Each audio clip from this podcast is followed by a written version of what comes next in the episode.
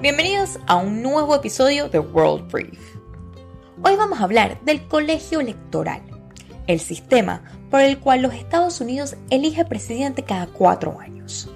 Cuando los americanos salgan a votar el próximo 3 de noviembre, ellos en realidad estarán votando por un grupo de personas llamada los electores, quienes son los encargados de elegir al nuevo presidente y vicepresidente.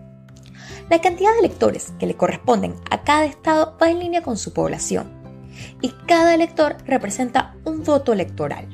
En total, existen 530 votos electorales y se requiere un mínimo de 270 para poder ser proclamado el próximo presidente de los Estados Unidos. El estado con más votos electorales es California, que cuenta con 55, mientras estados más despoblados como Wyoming, Alaska y North Dakota tienen un mínimo de 3. Por regla general, los estados otorgan todos sus votos electorales a quien obtenga la mayor cantidad de votos. Por ejemplo, si un candidato gana California, así sea con el mínimo, es decir, el 51%, obtendrá los 55 votos electorales de ese estado.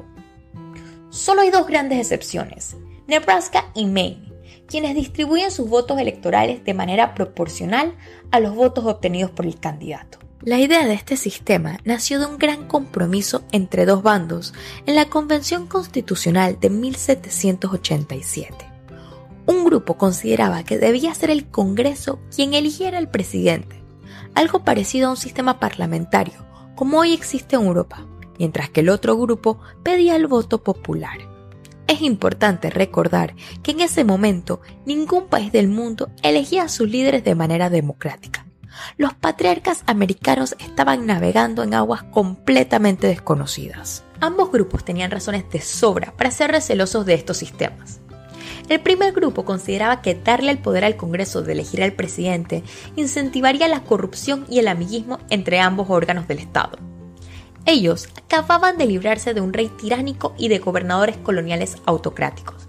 Era muy importante conservar la balanza entre todos los poderes del Estado. El otro consideraba que en el siglo XVIII no todos los electores tenían ni la capacidad ni los conocimientos para poder elegir de manera responsable al próximo líder. Le tenían miedo a algo que ellos llamaban la tiranía de las mayorías, razón por la cual no apoyaban elegir de manera directa al presidente, como se hace hoy en la mayoría de los países de Latinoamérica. A pesar de esto, en toda la historia americana, solo cinco presidentes han sido proclamados sin haber ganado tanto el colegio electoral como el voto popular.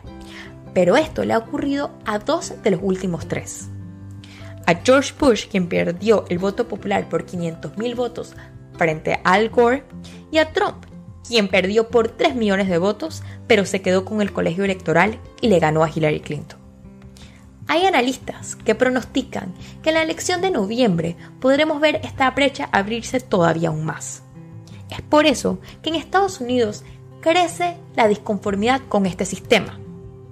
Pero como todo en el mundo de hoy, esto está dividido entre líneas partidistas. Los republicanos, quienes han sido los que más se han beneficiado del colegio electoral en las últimas elecciones, han jurado defenderlo a capa y espada, mientras que entre los demócratas crece el escepticismo. Como le dijo un congresista republicano a una congresista demócrata, aquí vivimos en una república. El 51% no puede decirle al resto del 49% qué hacer.